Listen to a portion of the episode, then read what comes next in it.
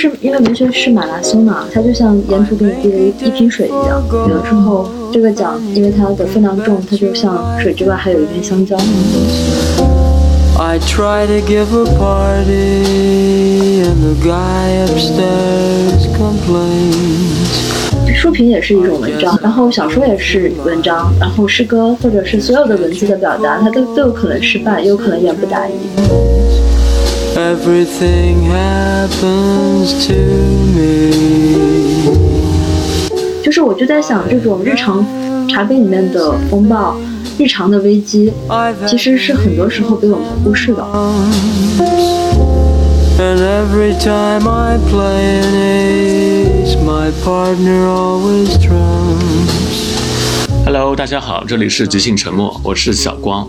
我是花开马，我是张女士。哎，这些承诺在经过大半年之后，终于又一次线下合体。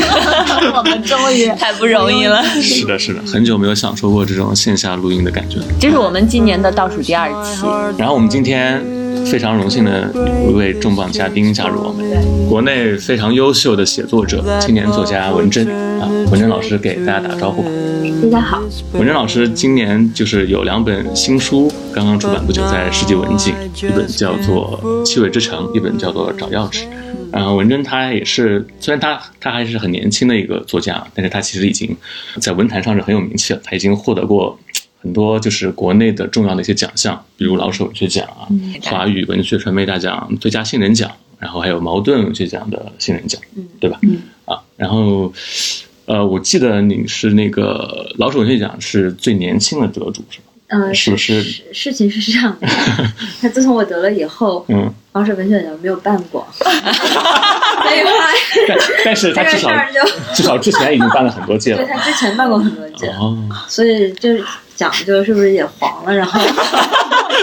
所以我就一直都是最年轻的、那我觉得这只是一个巧合而已。对，那你那你当时得奖的时候是多大？可以问一下。我当时呃，我想想，刚刚三十，就是三十出头，哦，嗯，那确实很年轻，确实很年轻对于作家来说，嗯，你当时是什么感觉？什么感受？我觉得就是误打误撞吧，因为这个奖看上去好像是一般是给就是资历比较老的那个作家，嗯呃，因为他也有一段时间算是四大文学奖之一，嗯后来是北京北京市的最高奖。嗯嗯结果，呃，但是那个时候开始已经也有八零后的评委了，嗯所以他们也会注意到八零后作者的作品。嗯然后那一年，其实就是报我上去的杂志杂志社也觉得是个走不过场，嗯，他们也没有想到会得奖。就我自己的感觉，我得奖的感觉一直都比较木然，嗯，嗯，就好没像有特别激动，对我好像没有特别比较激动，嗯。我也不知道，我不知道怎么形容，可能高兴还是会高兴的，嗯嗯嗯。嗯，但是会高兴一小会儿就过去了，嗯嗯，就跟我，嗯，得不得奖可能也就哎说哎这个完全没有我的名字，不过可能不得奖我也不会，那个感觉会会更轻微一点，嗯。得奖还是会稍微高兴一点。嗯，嗯嗯嗯。因为毕竟还是一种肯定。我觉得就是因为文学是马拉松嘛，它就像沿途给你递了一杯一瓶水一样。有的时候这个奖因为它的分量重，它就像水之外还有一根香蕉。嗯，这个比喻很好。哎，对，我觉得也是。嗯第一次好像听到这样的比喻，但是听起来觉得很适用于就文学这个领域。确，因为确实很多作家可能就是会很，起码就是写作这个事儿，其实对于很多，尤其是专业写作者来说，其实贯穿一生的，就一直都会在写。对，但我们肯定不是为了水和香蕉嗯嗯，这样跑下去的，我们还是因为要要要就是自己喜欢做这件事儿，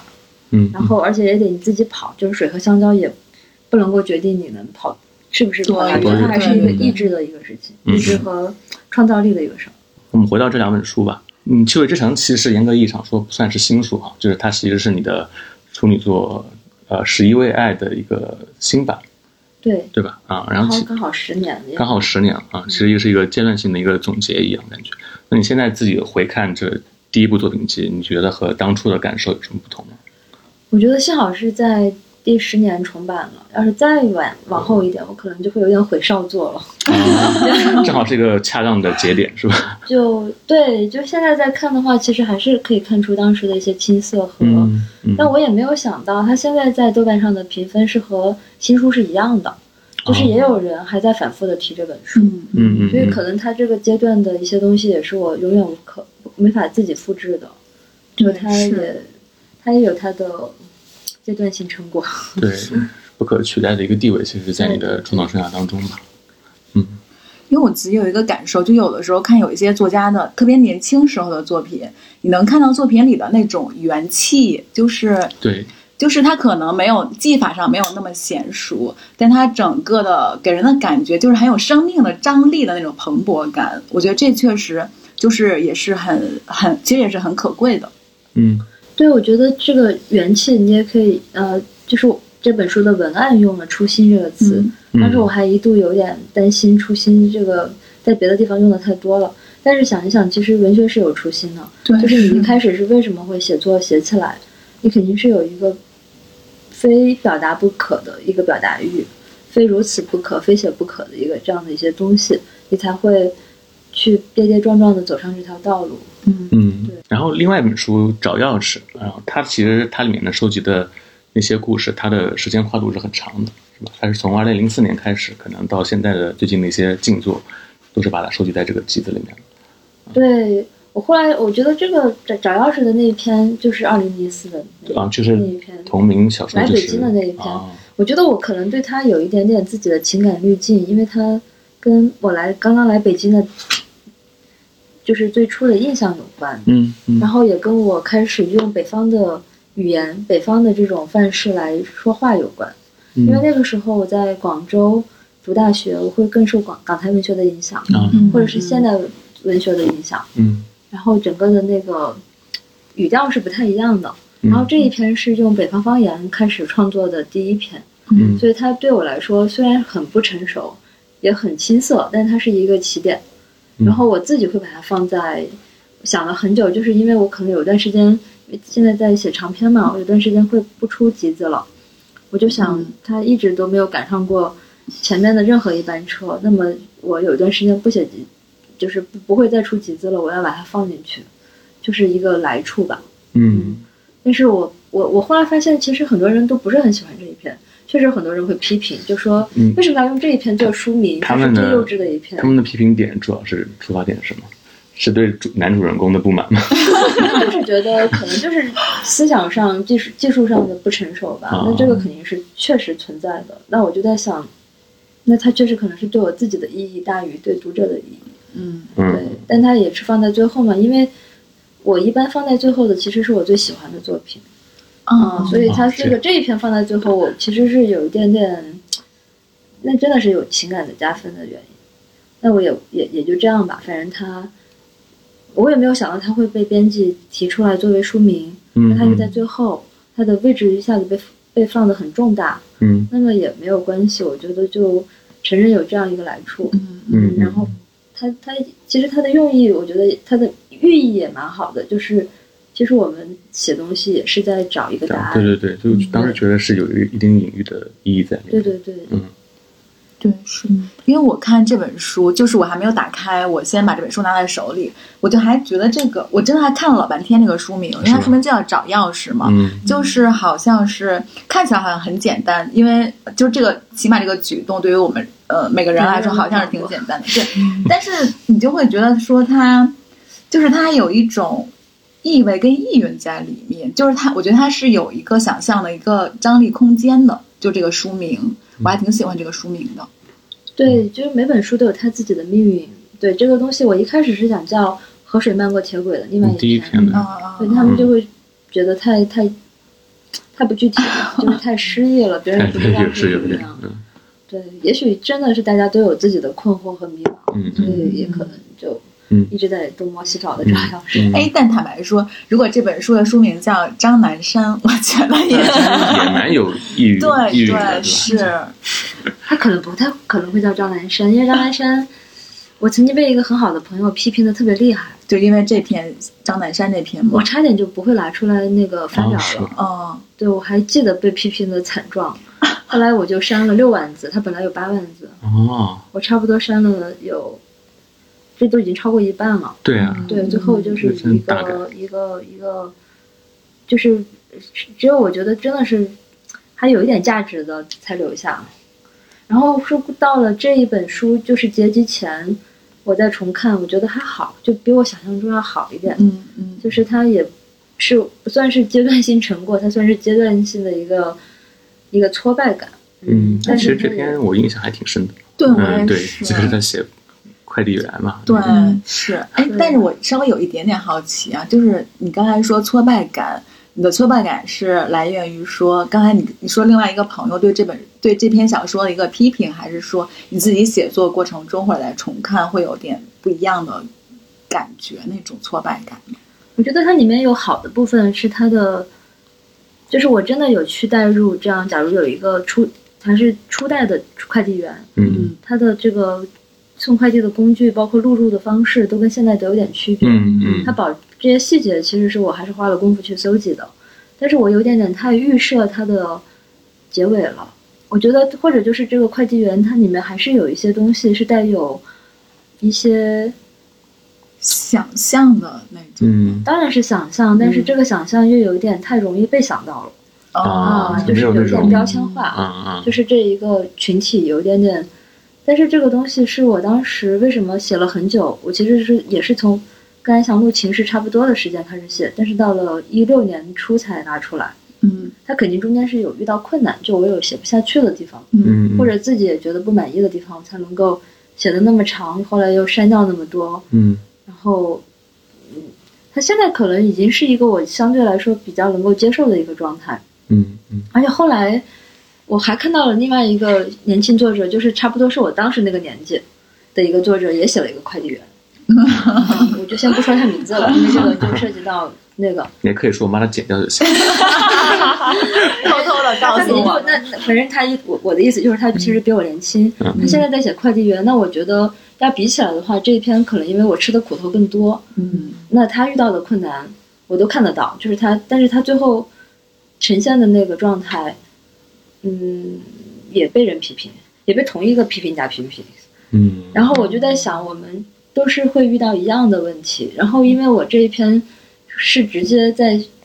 交稿之前就被被批评了，所以我已经尽力的去完善它。所以反而看在看到同行的作品，我会在想，他遇到的困难我都可以想象。嗯嗯然后他为什么要这么处理，包括人物的设置，包括要变成爱情，嗯那我觉得，嗯，怎么说呢？我会我会觉得还好，就是我这一篇处理的，其实我我就不不那么羞愧了，因为我看到那也是一个非常有才华的写作者。嗯嗯嗯，对。觉得批评这个事情，其实创作过程中不可避免的嘛。但是作家其实还是，我觉得坚持自己会是比较比较重要。就写作是一个长期受辱的过程，就是你每开始一篇新的，你都会觉得新的羞辱开始了，就你真的不知道这一仗会不会赢。嗯就我我哪怕写一篇散文，它都有可能是糟糕的。就嗯今天我在来之前，特别巧收到了一个朋友写找钥匙的一个书评，嗯然后其实我看完以后就很想说，我可能我们两个太熟了，我觉得你这篇书评基本上是失败的。但是我没有来得及跟他说，我就上路了嘛。对他可能也，他说他是他写了好像好久也没有发给我，但我相信他也不不满意。就书评也是一种文章，然后小说也是文章，然后诗歌或者是所有的文字的表达，它都都有可能失败，也有可能言不达意。嗯嗯，对所以它就很凶险。我觉得所有的创作都会要面对别人的评价，也会面对自己的评价。其实不知道大家能不能理解一件事儿，就是其实写作者知道哪个地方他写，的有的时候是能力的问题，看出来。嗯有的时候是态度的问题，态度的问题比较不可原谅。嗯它有的时候是能力的问题，或者是阅历的问题，还有就是生命阶段的问题，就是哪些地方你写的时候使不上劲儿，嗯然后嗯嗯你自己不太欣赏、不太满意。是嗯，所以其实主要是这里面，它有新作也有旧作，嗯对吧？就是你当时是为什么想到把这些放在一起呢？是因为他们都是有一个北京的一个主题吗？对他们其实还蛮统一的。嗯你看，像《气味之城》里面有，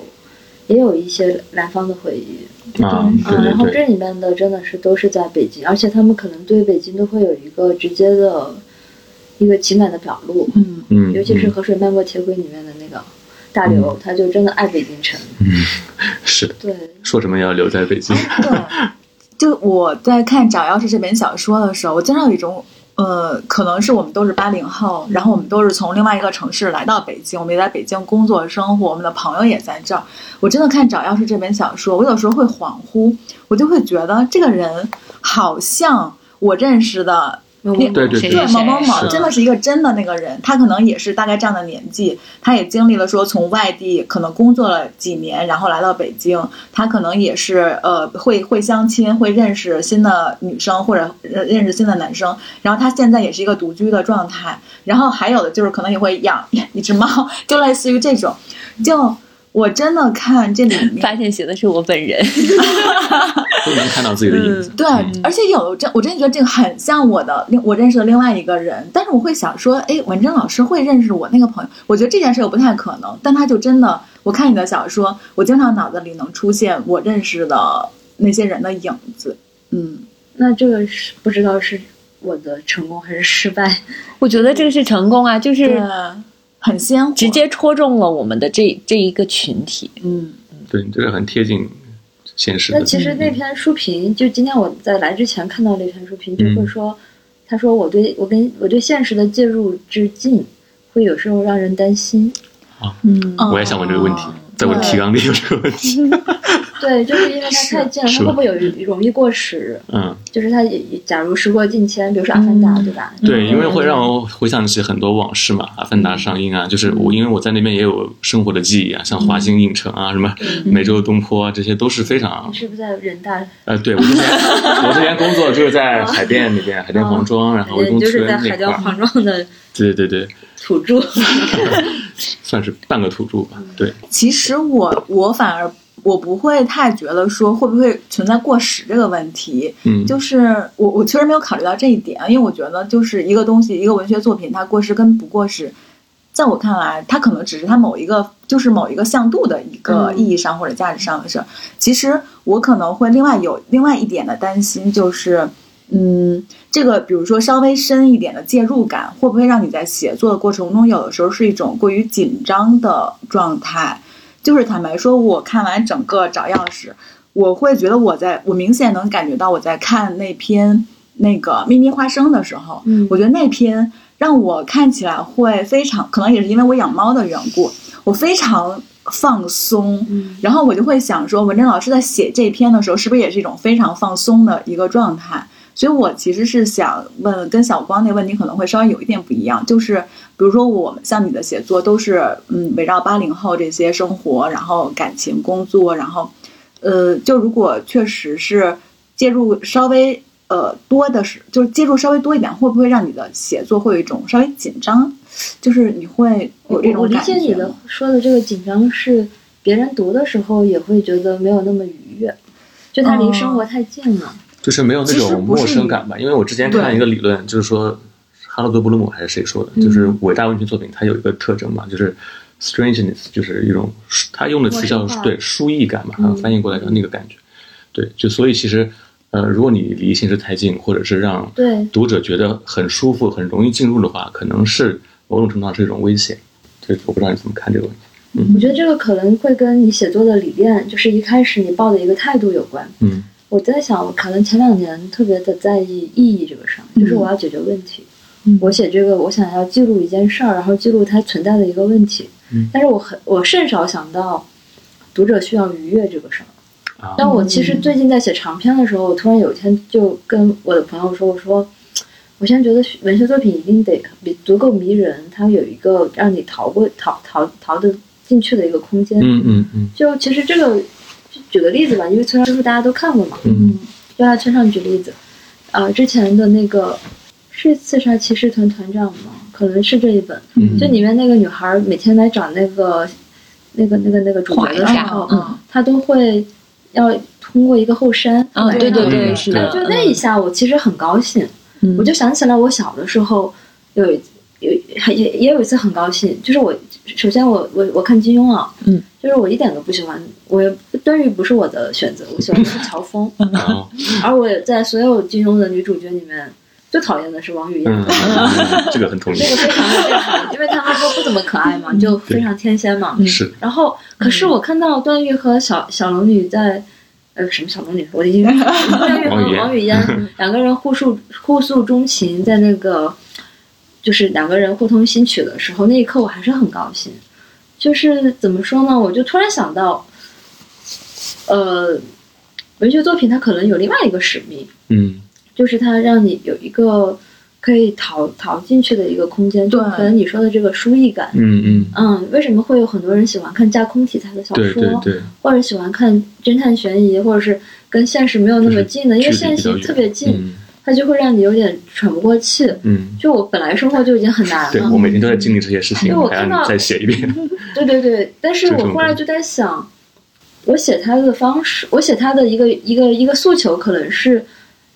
嗯，就我们知道这件事情是如何发生的，嗯。可是我们可能未必会这么看这件事情，就是嗯。包括里面有一篇叫《有时雨水落在广场》，嗯。就大家都会在说老年人很烦啊，就是过来带孩子，但是其实没有人想过这个老人他也很寂寞，对，而且他可能，也许他万一他不是那么喜欢小孩呢，因为那小孩还没有出来，他对那小孩还没有感情，那但他可能也有情感生活。就是我就在想，这种日常茶杯里面的风暴、日常的危机，其实是很多时候被我们忽视的。嗯嗯所以为什么那时候看范雨素那一篇，我看到很多人转朋友圈啊，嗯我就会有点生气，因为我在想，他们一点都不关心，其实他们一点都不关心育儿嫂，或者是关心保安，或者关心快递员，因为他们这些人都是司空见惯，他现在却对一个司空见惯的事情，他们啧啧称奇。嗯，那我就在想，我前几年特别想做的事情就是，这些人对没有问题，他都是我们生活中的人，可是他们的想法，或者是我们身边一个朋友的想法，你有真正关心过吗？或者我们自己内心的一个需求，其实也没有。所以他也也许他看上去特别的切近，嗯嗯他也许看上去特别的熟悉，可是我相信我的写法中间可能还是会有一些大家会觉得没有想到的地方。我希望能够把这一点点，就是人人心中有，人人笔下无，就是其实当然是一个很高很高的要求，也许我没有做到，但是我是希望做到的。当然后来，但如果是在长篇，我肯定不能够苦大仇深下去，这样的话没有人要看嘛，就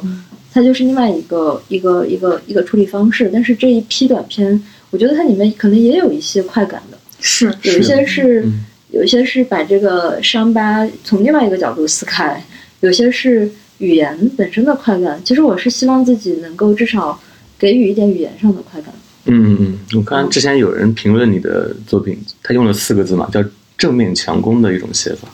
我我觉得还比较准确，就是你不会回避这些问题。就是我这种写法是比较吃力不讨好的，就是非常硬桥硬马，因为这个所有的东细节，没有你想画鬼容易画人难嘛。嗯你要是要画一个人的脸部，你就得真的要看到他的面部的骨骼的轮廓，你得所有你都少多少得懂点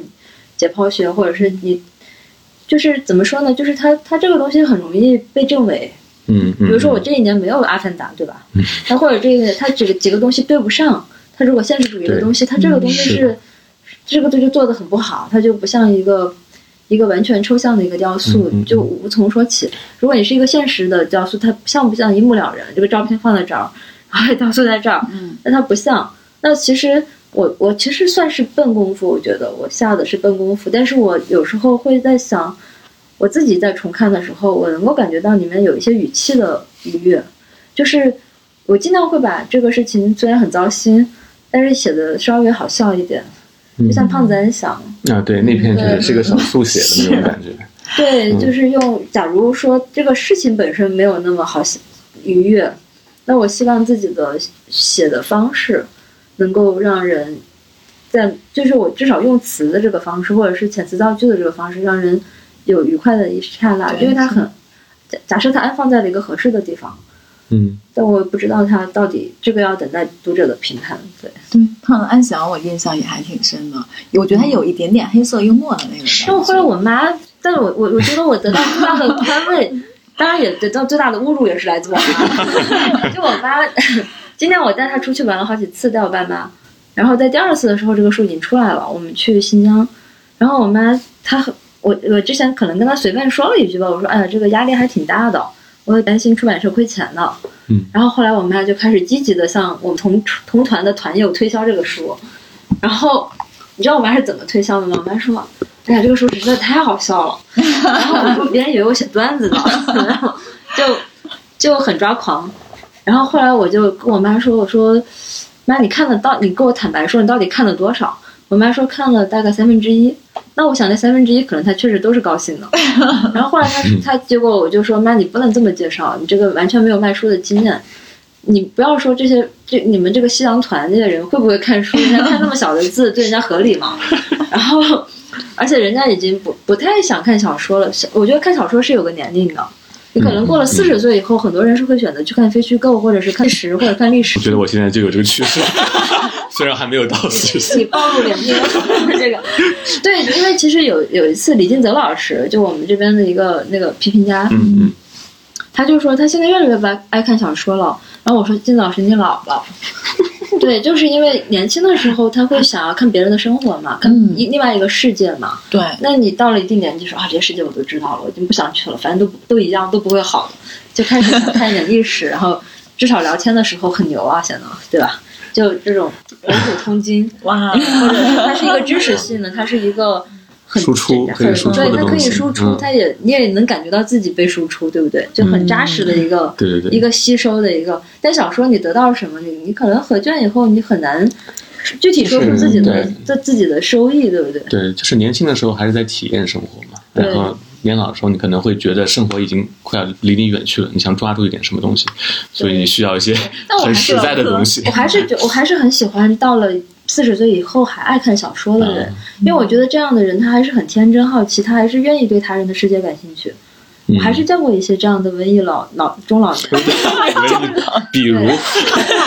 我我有一个很好玩的例子，就是国家图书馆的副馆长叫张志清，嗯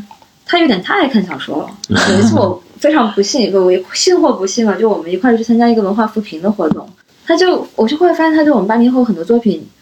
如数家如珍，数家珍。哦我的作品在我们去文化扶贫之前，他就看了个七七八八，嗯然后他最喜欢的跟我讨论的就是这些。到底写的好，哪个写的不好？我就在想，他肯定年轻的时候有至少是文艺青年，嗯而且他还是有很天真的一面，嗯但是他确实也会比一般的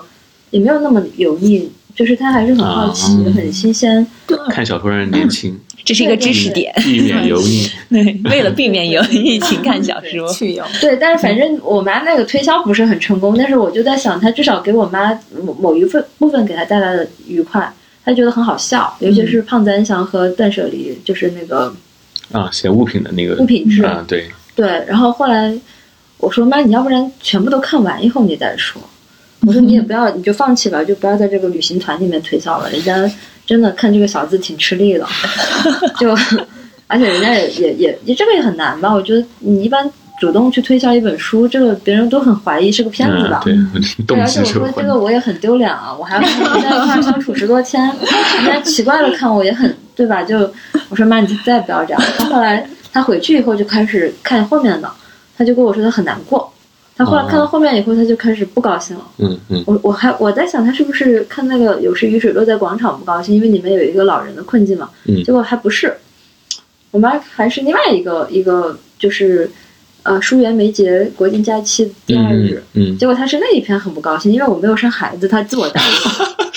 代入感太强。对对对，就是他，他就说，对我这样介绍是不合适的，因为这本书三分之二都是不开心的内容，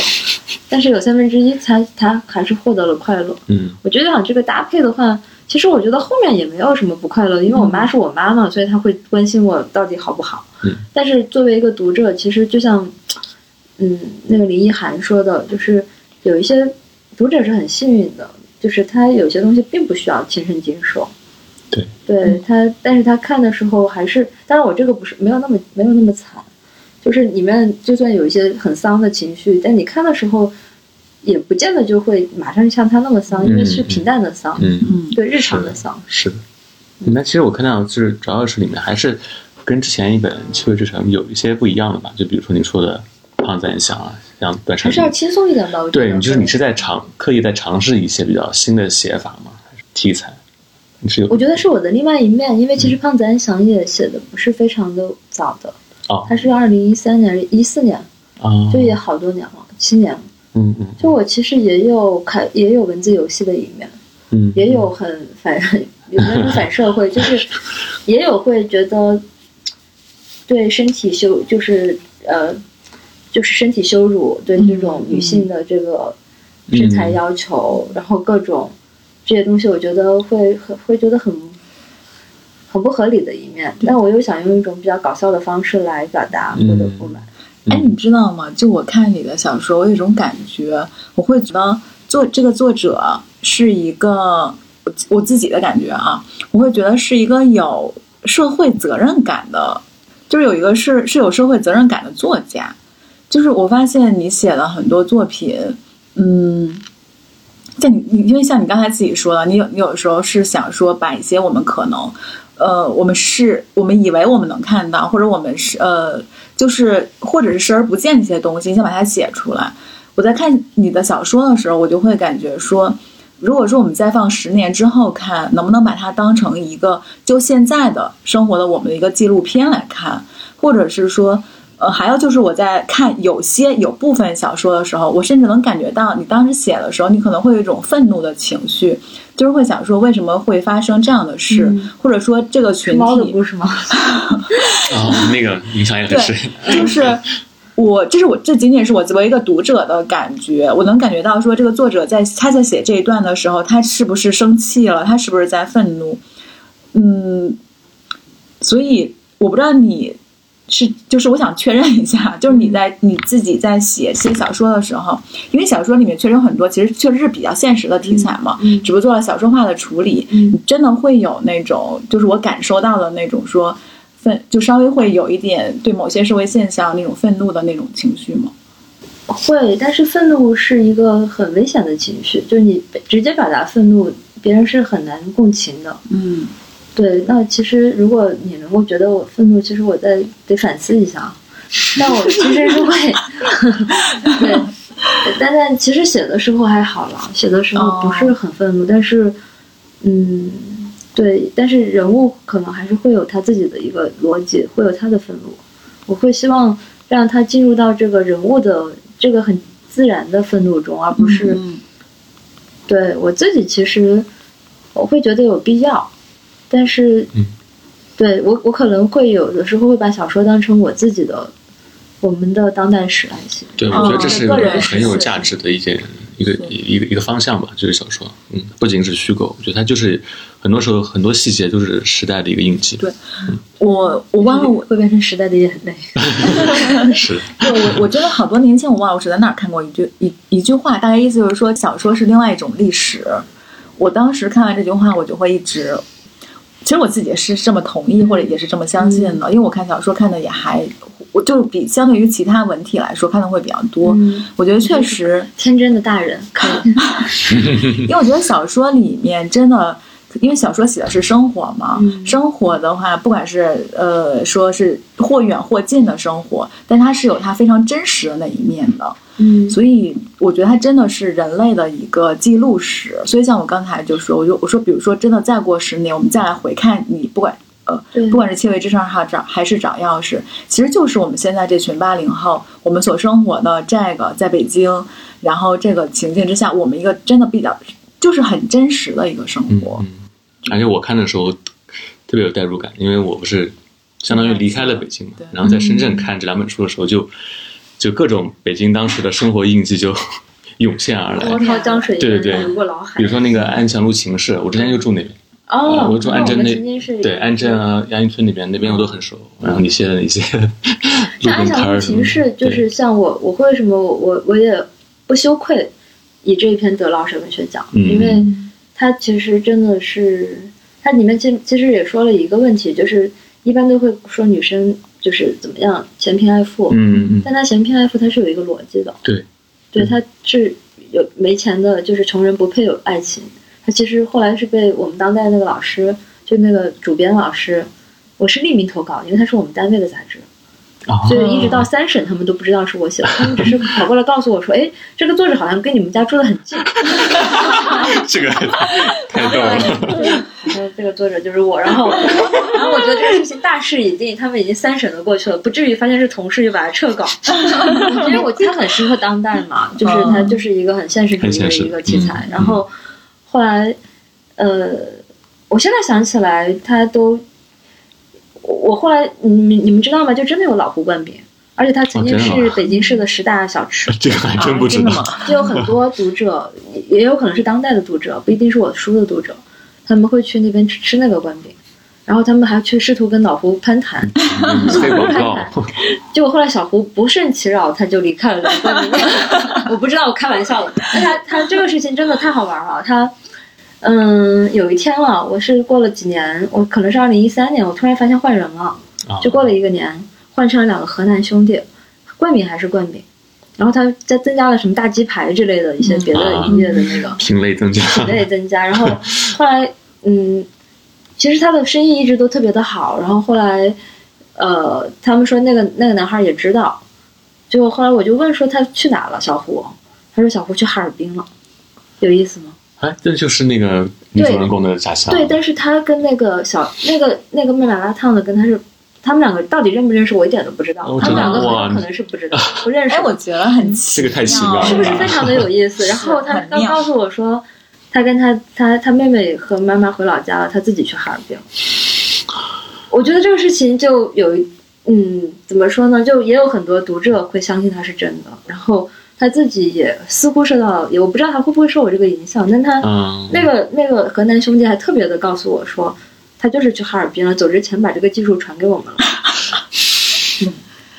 所以他真的是安徽人吗？他真的是机器人。哦，嗯，对，然后到现在，而且就前段时间，呃，就是好书探，就中中华图书商报的一个女孩儿，嗯她在看这本书，她就说她她的顺序是反的，她先看找钥匙，再看这个继位之城。嗯然后他说他看到找钥匙的时候，觉得他比较喜欢这一本，然后后来看气味之城，他就觉得他。尤其是看到后面几个故事，他就会觉得他也很喜欢这一本，他就有点分不清。嗯，那我就觉得，那他其实过了十年，至少在我们这个时代，他没有这个经验没有过时。对啊然后，嗯它里面还是有些东西是长久的，是永恒的，嗯嗯，就是人的这种离散。就包括我最近不是说《甄嬛传》开播十年嘛，然后天，啊，我这 个真的太快了吧？很可怕。然后后来我又看了两集，我觉得也还是蛮好看的。当然不是，我是开弹幕看的。然后他们说每一年的弹幕都不一样，一样但是也证明说每一年都有新的人在看。嗯当然，它是一个就是我刚才说的网络小说改编的，它也很受《红楼梦》的影响，诸如此类。但是我们后来也一直在看《红楼梦》，然后也一直在看《金瓶梅》，嗯然后也一直在看契诃夫，嗯。然后也在看托尔斯泰，就每一代读者得得到的东西都不一样，但它里面还是有一些东西是共同的，永恒的。嗯。对，然后我当然也会希望自己能够有更多的就是这种可以对抗时间的作品留下来，嗯嗯就只能自己，这个就只能但行好事，莫问前程了。写出来以后，他自己有自己的命运。但至少《安祥路情事》真的很有很很妙，对，最奇怪的就是后来我就写了一个序，我大概写了四万字，可是这个事情我给自己挖了一个坑，就是这个小玉，我后来写她到了温州，啊，然后嫁给了小芳，就是那个做生意的？但是我就是因为写那个小玉去了温州，后来又去了意大利，但我没去过意大利，因为我始终都觉得那里面的深色光影我有点不确定，其实我都快写完了，但是它可能还是。让我有点不确定，我所以一直都没有拿出来，我也没有放到这本书里面。其实我是想过，嗯，我可以帮你看看，我去过意大利，对我也去过意大利，我也可以看。放到本期去过普拉托吗？马托没去过，没有。那个地方是就是马托是一个温州的，对对对，我知道，对对对，后来厂。为此，嗯因为就马上疫情开始了，哦，是这个原因。就我就我说为什么去意大利？因为疫情开始了，意大利就变得超级严重，所以我就有两年，我现在都去不成，然后这个就没有办法定稿，但嗯，其实也无所谓，因为因为这个事情也是因为小胡去了哈尔滨引起的嘛。我其实最后也是想好了这个结局，就是小胡在往哈尔滨，就是小玉在回哈尔滨，然后小胡已经从哈尔滨又回北京，他们在两两列火车上交错而而过。擦肩而过。对啊，我觉得这种对照真的还挺妙的。嗯，他是我，我觉得刚才你问是不是写作者的幸福时刻，我觉得是的。嗯，我有一次更幸福的，就是在我是不是也写了，在那个后记里面写了，嗯就是有一个男孩跟我说，他高中的时候读我的书，他觉得要对女朋友好，啊啊，嗯，有意思。然后至少他影响了他的恋爱观，嗯对就是他，至少对女女生会更怀着更更大的善意吧。嗯然后我后来也知道有一些男的是通过看《气味之城》去了解他太太在想什么的。这篇尤其挺打动我的，对，嗯嗯，就是在写婚后女性的那种无奈，或者是在完全被家庭生活所禁锢住那种状态。然后就想今天的一些王力宏那个新闻嘛，我马上想到这篇太阳底下并无新事，就觉得一直在发生。嗯所以我看，我觉得文珍老师，嗯，我觉得你是一个很善良的写作者，就是你的关注点，嗯，我不知道这是不是真的跟你是个女性，可能确实是有很大的关系的，就是很细腻，而且你你的小你的小说里面其实有很多细节，我还挺喜欢的，我觉得那些细节会是真的很鲜活的那种，所以像刚才咱们说说。我们上一个话题说探讨说有些作品我们能不能长久流传下来嘛？其实我自己会认为说，只要那个细节它是真的，这个作品就一定能够往前走，就一定能够不管说不管说到底是不是流传下来啊，但我是觉得嗯就是真实的细节就本它本身就是有力量的。嗯，但我是比较好奇你是怎么把握这个细节的，因为你写的很多人物其实是，呃，说直白一点，跟你并不是一个阶层，对吧？他其实是比如说快递员啊，或者是摆摊儿的卖东西的啊。对你是怎么进入到他们的生活？就是我我看你写整个快递员他的工作流程，我会觉得非常真实。我我也是你是怎么知道这些他的内部的流程的？然后包括他做那些麻辣烫啊，做灌饼啊，那些那些描写，我也觉得就我就我就从来没没有注意过这么这么细致的一些方面。对，你是怎么张尤其像张南山做这些观察？张南山那篇啊，真的就是除了说对他快递员的工作，还有在那个工地打工的那个工作，还有保安的工作，就是真的非常之细致。然后他们讲话的时候，那个互相之间、老乡之间那个语气，我会觉得，对我当我跟小光是有一样的好奇的。就是，尤其是比如说你写其他的就是呃，像其他小说，就其他篇章里面，我就不会有这种感觉。那小张南山快，我我自己也会认为说，那个人物跟你的生活会是会有挺大距离感的。但是那些细节确实又很，虽然我也没当过快递员啊，但是就还是会觉得很真。对，其实那个我也是，他他们为什么就这一篇我再重看，我还是会觉得有他的有有有还有一点好处，嗯，也是这个原因，嗯就是我当时确实做了一点功课，嗯呃，而且我其实对工厂不不就是或者是工地我不是非常陌生，嗯我不知道怎么怎么来解释这件事儿呢？就是我可能长得比较不容易让人提防，就是我看上去像一个像一个很容易就是大家会就是会会得到劳动人民的喜爱的一个一个 长相，真的真的真的，就是我我这一次出去开会，在宾馆里面，我大概就跟那个服务员打了一个照面，然后他发现我在喝茶，然后我每天回宾馆，我都发现他给我多放了四瓶水。嗯就是这个宾馆这个水是要买的，嗯就是其他的代表都在买水，嗯然后他每天都给我四瓶水，而且还在有一次是干什么，看到一个我在那里那里在做什么东西，他就会跑过来告诉我说你有什么需要你可以跟我说，你悄悄跟我说就好了，你不要去打电话，就是很容易得到陌生人的善意。嗯嗯所以我有时候会去那个快递的那个分拣的地方，我嗯我有时候会直接去那边交嘛，就有时候也也有自付的时候，对不对？嗯但其实这个东西其实真的不难，人家没有不让你看，它不是一个机密的一没有个事情。那么秘密的事。对，而且快递员会很善良的，就是快递小哥会跟我说，疫情期间，就是这个已经写完了，过了好多年了。嗯。疫情期间，我其实还有一个奇遇，就是我下楼去取快递，然后那个快递小哥在很奇怪，他在卖花，嗯嗯。他在那个他可他也很喜欢花，他就是突然插了一些，我这我就在问你是不是卖，但他不肯承认他是在卖，他就说他是带货，就是你告诉我你要什么货，我过来我去取客取件的时候，我顺便去那个花市给你带一点，啊因为他真的没有可能真的没有挣钱，但他说他也要插花，他是湖北人，嗯。然后这个就很打动我，然后我就开始帮他捡分拣快递，就是我坐在那边，我就开始很自然的就开始，我在跟他我在跟他聊，我就说你是怎么这么快就把这个这么多楼的这些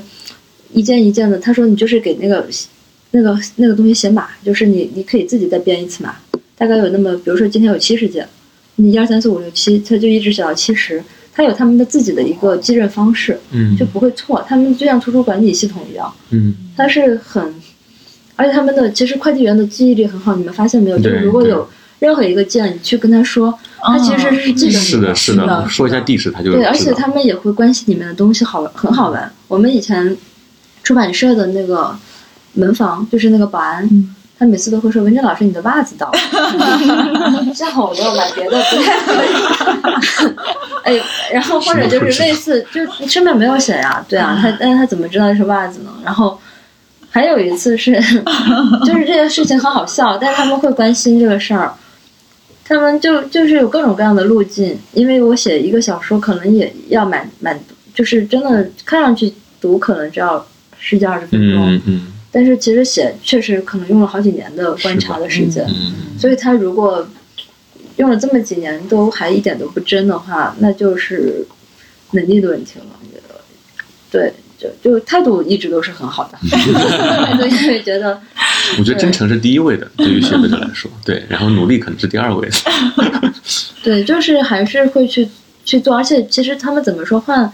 你知道，我有时候会在菜市场看到他们有一些看上去明显就是呃就是务工人员的一些打扮，他们就去买啤酒、买卤鸡、买那些叉烧，嗯他们是吆五喝六的，你知道吗？就后面还有几个工友，他们那天肯定是要大喝一顿。其实工地现在因为这些吃的不贵，所以他们其实晚上是会聚餐的，对他们也有他们的社会。嗯然后这些你假如你想知道的话，你就进一个沙县小吃，或者你进一个成都小吃，就是什么成都小吃馆，嗯。然后你在这里面坐一会儿，他们就会过来请客。嗯，就这个你在那边听，你很认真的听一一顿饭，其实人家也不会注意你，是。就他们会聊，就这些东西都是很正常的人。其实你会想他们聊说的话，时常都会比你遇到的大部分人都有意思。对，因为它里面它里面有很不加掩饰的东西，对对对，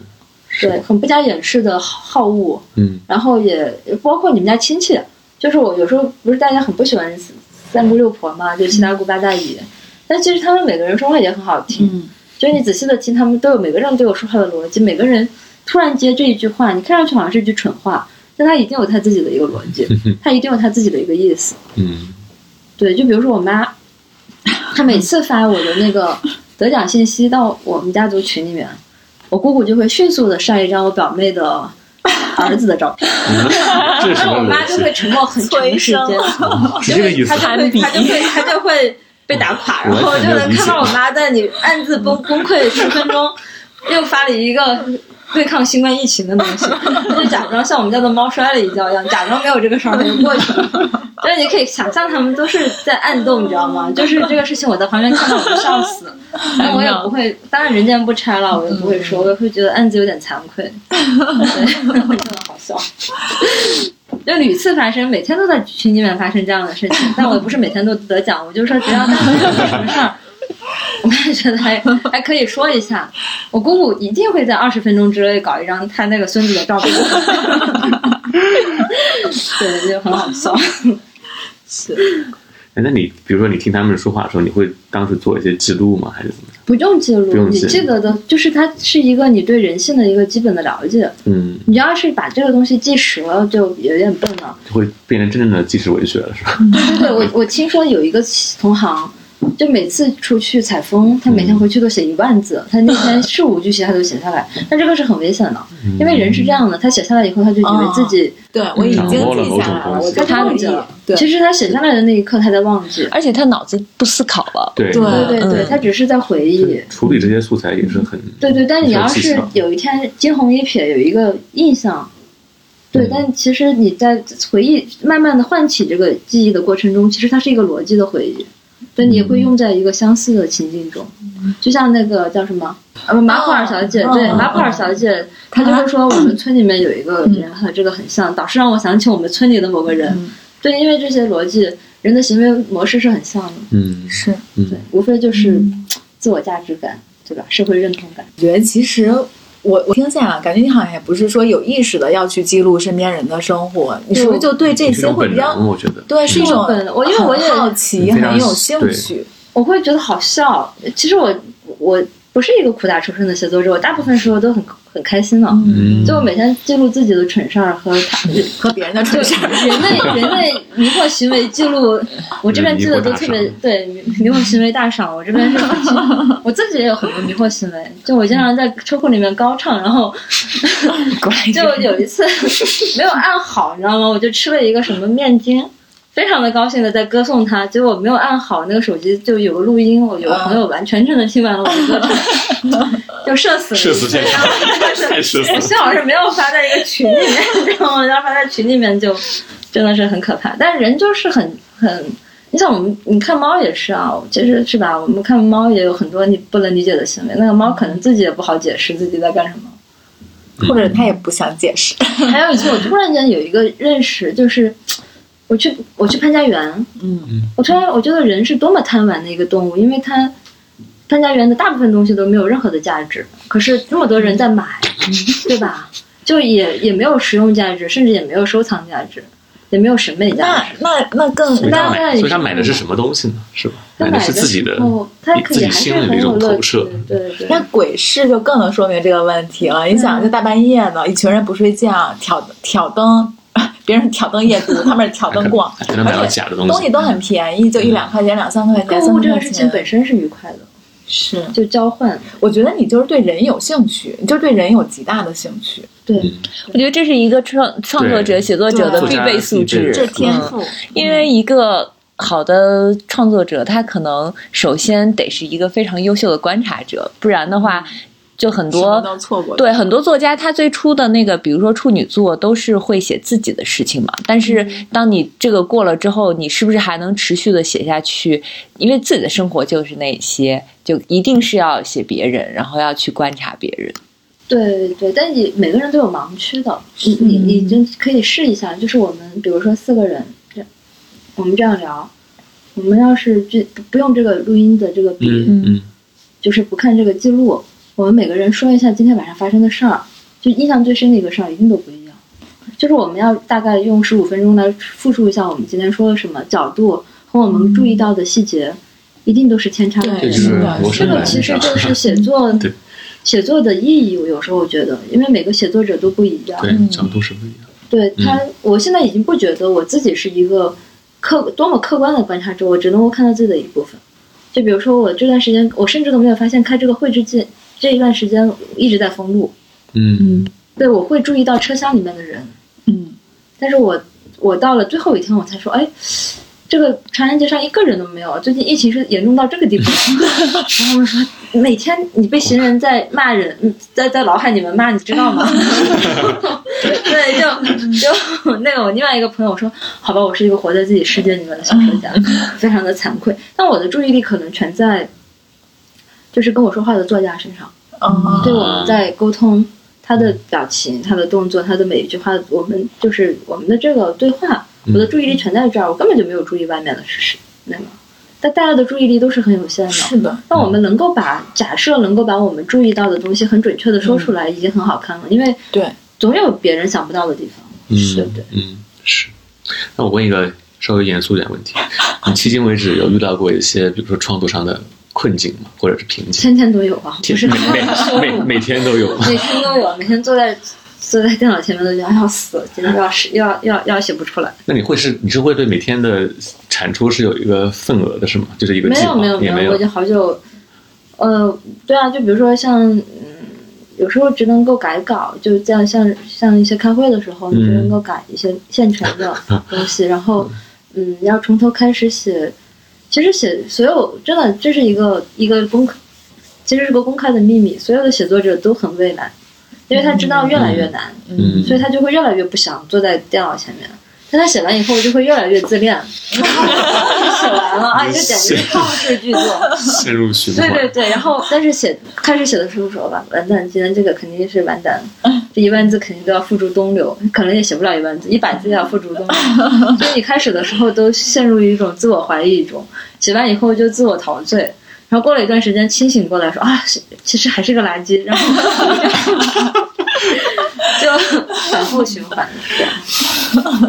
困境一直都存在，但又过了一段时间，就会说，哎，还原来垃圾中还可以有一点东西，就要过一点时间，它这个时间是魔法。对，但我觉得这反而是正常的状态，就可能身处其中，你会觉得说，我今儿特高兴，我终我终于写了八百字，然后我明儿一看啊，我昨天写那八百字简直是 我就没法要那种。但是我我反而觉得这才是正常的状态。我觉得当有一天一个作者他写出来啥，他一都字不易，对他都觉得很可怕。对，他都觉得我写的资源到什么程度了真好，我觉得那反而可能那个时候会出问题。嗯，但这个东西也不好讲，有因为有一些人，他可能就是一边写一边在脑子里面就在改，所以他就写出来以后，看上去好像是初稿，但其实已经是反复修改过的了。那像我这种，就是先快，先很快的结束，嗯然后我再反复的大改。那每个人写作习惯不一样，这个就不好评判，就是同行的写作习惯，但肯定是要改的。嗯因为你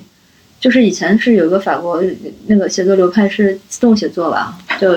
但肯定是有点问题。就是一般是精神病医生会需要这样一个自动写作，就记录我的梦境，记就是把自己录我的想到的全部写下来，就有点喝醉了。凯鲁亚克那种写法嘛，就是对对对，就有点基本上有点微醺的状态，然后就什么奇思妙想。那这种其实就跟你有，我后来有有点这个是不是有点不敬？不知道有没有木星的粉丝？就木星画画，我觉得这样不太行，因为他画画是有有有，就是完全是靠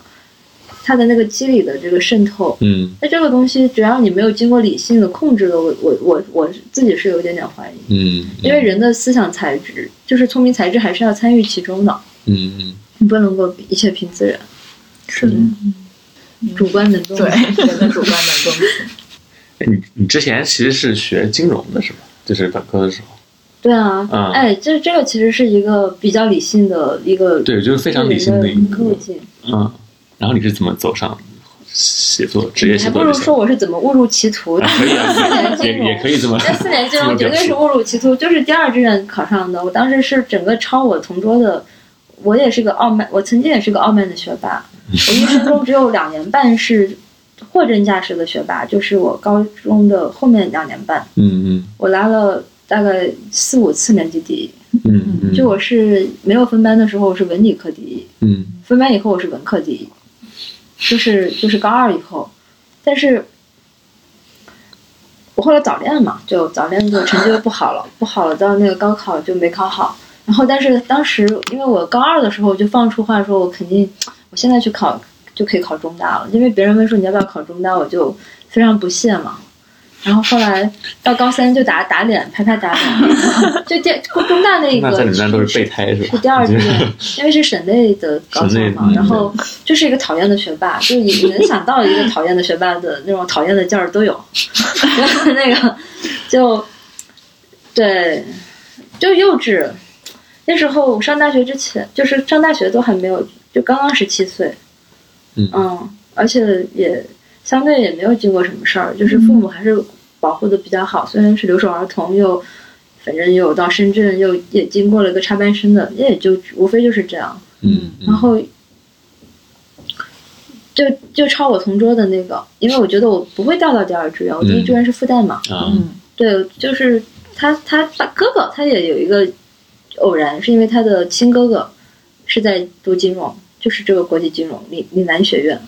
所以他就把这一个抄在了他的第一志愿还是第二志愿，可能都是第二志愿。他的第一志愿就是第二志愿的第一志愿都是法律，嗯，就我也抄了法律，我就直接抄了以他的。但是呢，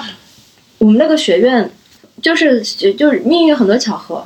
就中山大学是在岭南大学的校校的那个基础上，嗯所以我们那个学校还叫做岭南大学学院。就到现在，徐子东就在这个学校，啊，在香港，他是后来迁到香港去了。啊就这个学校，用我那个同桌的说法，就是当时我问他说，岭南学院是个什么学院？因为他写的第二志愿，我还是多问了一句。他说岭南学院就是我哥的学院，才雄势大。我到现在都很记得这个。他说，因为整个中大其实都是岭大的，在岭大的地盘上。啊，康乐园就是岭南大学，它就是个教会大学。嗯就孙中山和宋庆龄刚开始，他他最后是怎么样？就是几几校合并，然后包括广东、广外、广工、哦华工，然后包括还有还暨大不是华师，它全部都是中大分出去的。嗯对，就是岭大反而被中大吞了，就是这里有一个很复杂的广州高校流变史。嗯然后后来就进了金融，金融读的非常的糟糕，然后我的第一志愿本来就是复旦的中文系，其实哦这是一个很失败的人生经历。然后我的阴差阳中错有点文就很，但其实也很好，嗯。因为后来我发现，至少中大的中文系就很可怕，在大一的第一个学期就要求写一百篇作文。然后后来一直被谢老师说，就谢有顺老师，他现在是中大的教授嘛，嗯，他说中大之所以二十年都没有出过作家了，就是应该都被就认为天天写作文写。的中大中文系已经二十年没有出过作家了，出的所有作家全部都是别的院系的，就包括我。他说这就是中哎，大真的是中文系不出作家，都是别人系出作家，对对对，包括木子美都是这样。太神奇了。对我们，因为我就是中文系的，我当时上大学的时候，我们学校就流传这么一个说法，说中文系不出作家。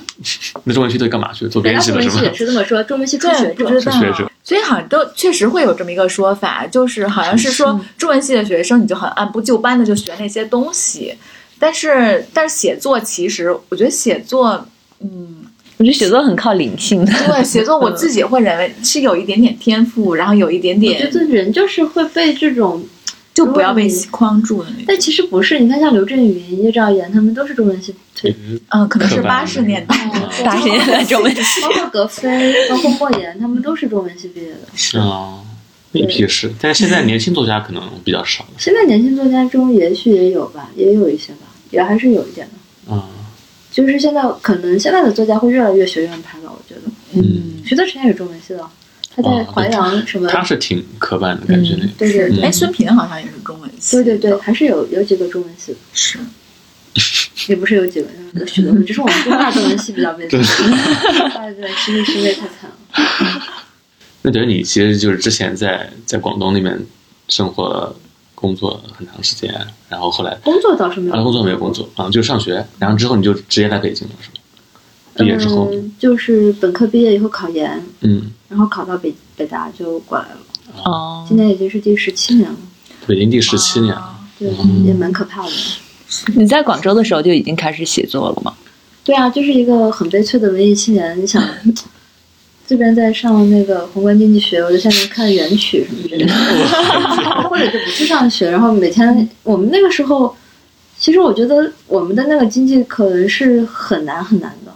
因为我们当时是看哈佛的原版经济学，嗯，就是用它的英文教材，我们那个教材是这么大 A 四开本，呃，就十六开，然后四百多页，哇，就你基本基本上看那个就要死了。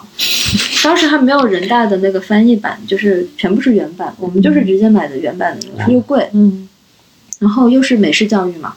所以我们很多同学其实中大的岭南学院后来去国外读经济倒是很认的，因为 只要你过了这个语言这一关，而且还是数学，你用英语教数学，你们能想象吗？嗯，用英语教数学，然后教各种模型。然后当时我们我们计算机系有一个男的就跳楼了，然后就有个师兄跳楼了，但是我们在想太脆弱了，我们经济都还没有死。这个你们至少是中文的那个教材吧？这英语还很不好，然后还要看这个，因为全部是那种原版的，全部是经就是就是就是专业术语。嗯嗯嗯，你在这看每个词都很对啊，长都，得查一下，可能得。就还蛮可怕的。然后每次要到考试前，我都觉得要死。但是我还是觉得经济对我有一点好处，就是首先这么困难的学科，看上去这么困难的事情也毕业了。嗯，就就这个事情，它其实任何一件事情看上去特别难，它其实总归会考虑到人的能能够承受的范围。对，还是很多人都毕业了。然后其次就是经济的基础是经济学的基础是假设人是理性的。嗯对它这个是一个之后的一个，就是一个之后的想象，嗯也是一个不太确定的想象。嗯，你看它跟人，就是跟文学强调人的感性，嗯就正好不太一样。对，对，他就弥补了这一部分。就有一次有一个人，我记得是美术馆那本书，有一个编辑说：“我说我发现你特别喜欢在书里面算数，就这个很多数字。”就像村上春树有很多百分之百的女孩，但这个是感性的一个一个描写啊。嗯但我那里面真的有很多数字，包括张连山的工资，对我会反复的去对他到底存多少钱，就包括我今年年初写的一篇小说，就是你们我第一次写到一个豪门小三了，就然后他我要写到分手费，因为这个是我基金经理跟我说的故事，因为我对基金经理为什么我会有一个基金经理，给你提供素材。是因为我学我学过金融，我大概在六年前突然想起来我学过金融，于是我又开始买基金，就它基本上是正的收益，然后它也很有意思，它会让我知道这个各种板块嘛，各种经济活动，嗯嗯中国的经济活动，包括一些人性，它就是无无非就是贪婪和恐惧嘛。嗯嗯然后我的基金经理，我就经常拜访他，他就有一天，但他也很喜欢我的职业，他可能也没有遇到过作家，所以他主动给我提供了各种各样的我平常不太接触的人类样本的，就是素材，素材，它里面就包括他说有一个姐姐整容整到他现在就有点认不出来了，他就说是他是他见过最成功的小三。但我后来 就写写写了这个故事，然后我是用他的那个角度来写的，嗯，也也是想写这样一段史一段历史吧，就是一段笑贫不笑娼的一个历史。嗯嗯对，包括这个基金经理他也没有真的看不上他，对，但他可能是他说，但他也没有朋友，嗯，他也到他是个七零后嘛，但他现在他说也快上岸了，也该有分手费了。然后分手费，后来我写了一个数字，我就觉得这个数字，如果我要把它当成历史来记载的话，假设就是它是另外一个方面，就像新闻，跟新闻和历史不一样的，去通往这个真相的一个、嗯一个记录真相、记录时代的一个过程。嗯嗯那我我当时真的很想打电话给那个基金经理说到底多少钱，但我怕打草惊蛇。然后我算了很久，真的是在家里面算了很久，就觉得应该是一个确切的数字，差不多可以可以可以写。嗯。呃，我后来其实我有一个校准的方式，就是，嗯，这个书写完，就是文章写完以后，小说写完以后，我会给相关的人看一下，只要这个相关的人不说特别严重的差别，偏差就比可以。如说像性少数者，嗯对他们后来，我就有时候看那个豆瓣的评论，我偶尔也会上去看一下，他们就会说啊，就是去去去年那本书，他们就说你竟然知道一个交友软件，而且他他他说我写那一篇嗯就是男童的那一篇，他说他以为我是男童？不是个男，就是去去年的一本书，哦，里面写到一个交友软件，嗯然后他们还很震惊说你怎么知道这个软件？那这个就其实就还蛮欣慰的，嗯，对，就是还是会做一点功课。嗯标准，然后包括学经济，它就是数字构成的，嗯，虚幻世界。对我确实数字其实可以提供一种真实感，对啊，你数字提供的一定都是虚幻感。你想一下，你天天刷，啊，我说你天天在网上购物的话，你都不会有那种真正的花钱的感觉嗯。我说对于你的小说来说，它其实提供的是对对对对对那种对吧？可以证实的一个事实嘛。对对对。但前段时间被举报的那个，嗯就是因为质疑了这个数字的真实性。这个时代其实是很虚幻的，就大家有时候会会，就像《小王子》的里面说，成年人就喜欢听到数字，成年人不要知道这个日落有多美，他要知道这个日落值多少钱。所以是后来真的在上海，在在成年日本的长崎会有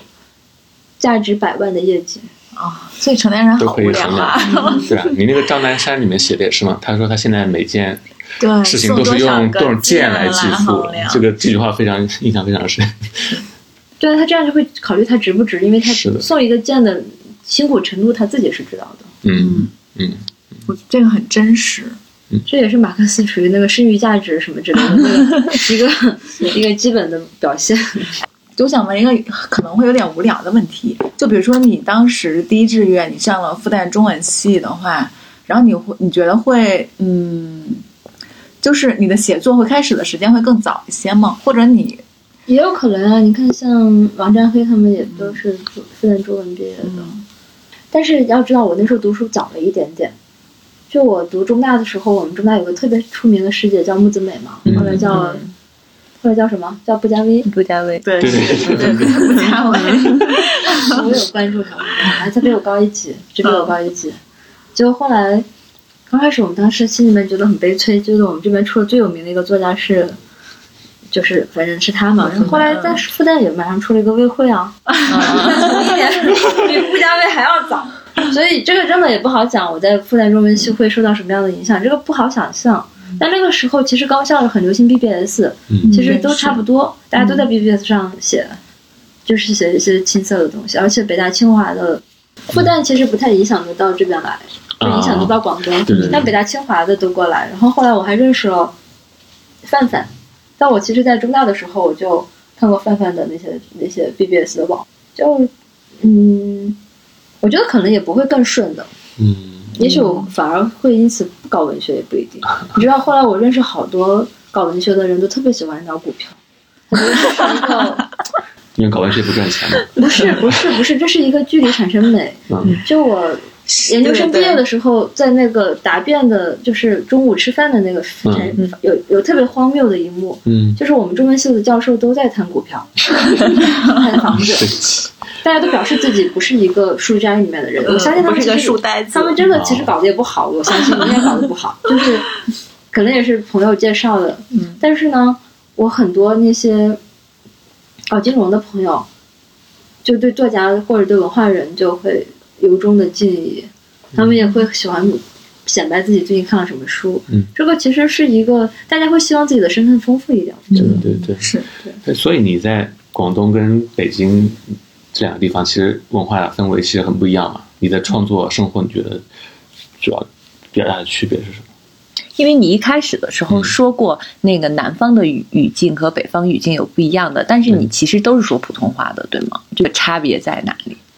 没有，广东其实是说粤语的，说就你你平时也会说粤语我？会说粤语，哦嗯，就是讲的一般，而且尤其是来了十多年以后，但是粤语我是听得懂的。嗯嗯嗯嗯，广东话里面有很爽利的一面，包括南方，就是包括台湾话里面也有很口语化、很可爱的一面。嗯就是它有很多俗谚。嗯，就就包包括广东，我到现在都是有时候会，比如说一个朋友说我什么都改，我什么都改，我说不不要不要，广东话说了，就是人转性会死的，就人不要随便转转性。性啊，转性转性，对对对，就它有很多的那种生活智慧。但北方的话就，北方也有很多好笑的地方，就不是很一样。他这个里面北方的，他就要表现自己比较大大咧咧，他就表现的好像是要，他好像不会有这么多市井的俚语，嗯，是吧对，？但我是这么觉深圳的话，得，对吧？对，我觉得深圳广东人都是有一套自己的生存智慧，就是而且那些他说，比如说属于本地文有化走进谋海一啊，就他就说你早知道就不会有乞丐，就这个话你不要做事后诸葛亮。嗯，但你想一想，北方，我不是说每个北方人啊，嗯就是很多很多北方就会很喜欢教训人嘛，就所谓的这种爹味儿，什么都是 教人做人。在北方北方语境语境里面的，确实是的，对吧？但是其实广东人有很多对抗这种东西的一一个啊语言，对。比如说扮野，半夜半野我不知道。就是装模作样。中午的，啊不要装，但国在这边北方也会说装。嗯。啊、对，说装的，但反正这个，但是广东话就会有各种各样的来调侃这种，就是装腔作势、嗯，扮演，或者是对各种形容也很好笑，感觉很丰富，也很生动。对啊，就是他就一下子就会把这个东西翻转掉。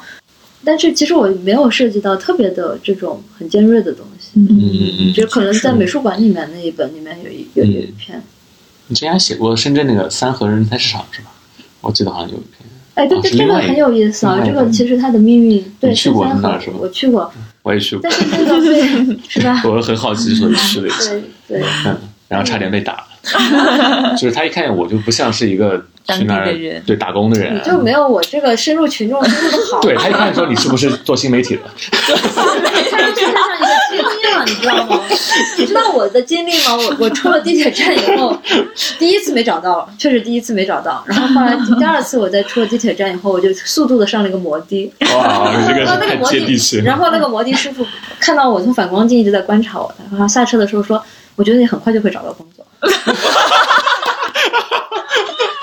绝了，这个 你都不用说话是吧？那我问他呀，哦我也表现出好奇，但他认为我是你一看就求职求职的焦虑啊。你适合当卧底，你这个他说我那个他说，但后来我就也不该多问了一句，他说我说那你觉得我应该去哪里找工作？他说按摩呀、洗澡呀都缺人。然后他说你太多了形象也挺好的，然后去那边肯定也有很容易就找到工作。哎，我觉得你真是，你真的能快速的跟群众三教九流都可以。那我觉得这个是一个一个真的，我觉得是个幸运，是个天赋。是是个是个幸运，因为我也很认真的听他们说嘛，就大家都会得到一个告诉你这个经验的一个一个快乐。我觉得可能是因为你对他们有好奇心，所以你就会很就你的首先在态度上就会很因为你好奇心，你会关注别人嘛，别人就感觉到了一种被关注吧。像很多其他人，如果眼里没有那些人，就你看不见那些人的话，其实我觉得别人是能感觉得到的，就是你对别人的态度，别人是能感觉得到的，当然然后会给出相应人的回应。每个人的骄傲，每个人都会有对。所以我觉得有些人看不见那些东西，一个是他可能自己不想看见，还有一个就是他他不想看那些人，可能也接收到了这种信息那，人人。和人互相无法沟通，肯定是相就是对，是双双向的拒绝，不是双向奔赴。其实人都是很敏感的。对，还得多学习一下南方的生存智慧。但是我会发现，它就是有南北差异。嗯，我的好朋友大部分还是南方人，是，嗯就是尤其是东北和我们的差异特别的大。就是你想，广东和东北真的是差别特别的大。东北要穿貂，广东穿人字拖，但可能搞不好穿人字拖的许有钱许多许多。嗯，是，确实，对，就是它是一个世界观的差异，就是审美是三观嘛。嗯，东北人就要把所有的钱都穿在我觉得身上。东北落在外是个很神奇的地方。但是其实他们也会有觉得，另外的人，他们也会觉得别人装，他们不会觉得你穿衣服什么的装，他会觉得你是假装自己是一个温温良恭俭让的人很装，就你假装。但是南方人就是牺牲兮兮的呀，是吧？就是嗯 很很容易对别人说，就说敬语，说很很客气啊，嗯嗯，对吧？就不会显得那么喜欢说八卦啊，或者是喜欢骂人啊，不会这样。但这个其实也挺有趣的，是是，嗯，就你想想，其实他们都是自己成长的环境决定的。这也是一种创作素材。对，嗯，对，那我这个会感觉更痛切一点，因为我就是一个非常非常标准的南方人，我到现在每年冬天还流鼻血，我们家有四个加湿器，日夜不停，比空气就是我们家的气温比外面不就比一般楼道里面还要低两度，嗯，因为就疯狂的在加湿嘛，然后我还觉得热的要死，流鼻血。了，就因为我习惯了在南方的这种阴冷的这个冬天，这个是没有办法冬天还是广东那边有时候我觉得气候其实人是它的气候之总和。我有时候也觉得气候会改变人的性格是。对你，包括你像东北人那么爱说话，我我有一个理论，就是他在他漫长的时间是在室内唠嗑，他得磨嘴皮子，没有办法出去工作。对像我们南方为什么嗯湖南首先地地很贫瘠啊，你播了种以后也不一定会会长出东西。像像湖南、江西或者是湖北这种，啊湖北可能还要富裕一点，就湖就是山区吧，像贵州天气也很好，云南嗯地又不怎么样，那大家大部分时候都要去劳作。就就十里不同音，而且又很多山都隔绝。那性格的话，就沟通很困难，很容易打架。嗯 就是两几言不合就就 打了起来。那东北可能就很多时候是在在用语言，那东北也爱打架，这个就就就打架这个层面就先不说，就说语言吧。嗯是，语言他们东北人就会很容易出幽默大师嘛，但我们就很难，因对啊为语言不通啊。那东南方的幽默是其他地方不太能 get 到的吧？就是他们是自成一体的一个体系。突然间嗖嗖的冷了起来。对，最后最后让文珍老师推荐一些书吧。对文文珍最近在读什么书吗？我最近重读了一遍，因为我开会就只带了一本毛姆的《刀锋》，啊又重读了一遍译林的那个新版的。啊。然后呃，人文社出了一套《库切》，啊，他也是再版的那个。呃，不是，他好像重译了。重译了啊，大概有几本？文景最近有一套，对，有《复活城堡》撒哈林。萨哈林游记》，嗯，契诃夫的《撒哈林游记》，羊脂球，然后巴比尔的《红色骑兵军》，对。嗯，还有莫泊桑的《羊脂球》，嗯，大概是六本，是吧？嗯。六本。嗯，对，这一套很漂亮，嗯。嗯，译译译者也是很值得信任的。嗯嗯。好再去看一下。嗯嗯，然后最近的写作计划是什么？可以透露一下。最近就是要开始继续磕我放下的长篇。哦，对，最近真的，我觉得大家都已经开始被友善了。就 看我这个小说集看很多的读者已经开始，嗯不管是出小说集还是出散文集还是出诗集，都在催这个事儿。我没有写长篇篇，啊，对，特别尴尬，就好几次发布会都只问一个问题：说你什么时候出长篇？但其实我觉得这两本是我在长篇之前，我觉得我自己还是很愿意，还是很愿意面对的两本小说集。嗯，就是，而且我也很欣慰，他们现在在豆瓣上还一直保持着八点四的分数。嗯嗯，好，我们再提一下这两本书的名字吧。就《气味之城》和《找钥匙》。啊，对，文景刚出的这两本文真的小说啊，对，很好，很好看。很好看，大家可以去看。嗯，行，那我们就期待就对期待。文珍老师的长对，我也期待。下一部作品，然 后对对，希望可以写出更好的作品。嗯，感谢今天，谢谢大家，好，好，那拜拜嗯，跟大家说拜拜。拜拜拜。拜。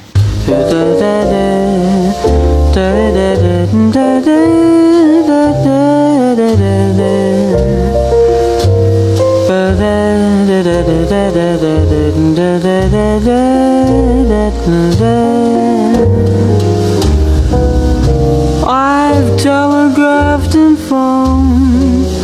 I sent an airmail special too. Your answer was goodbye, and there was even postage due. I fell in love just once, and then it had to be with you. Everything happens to me.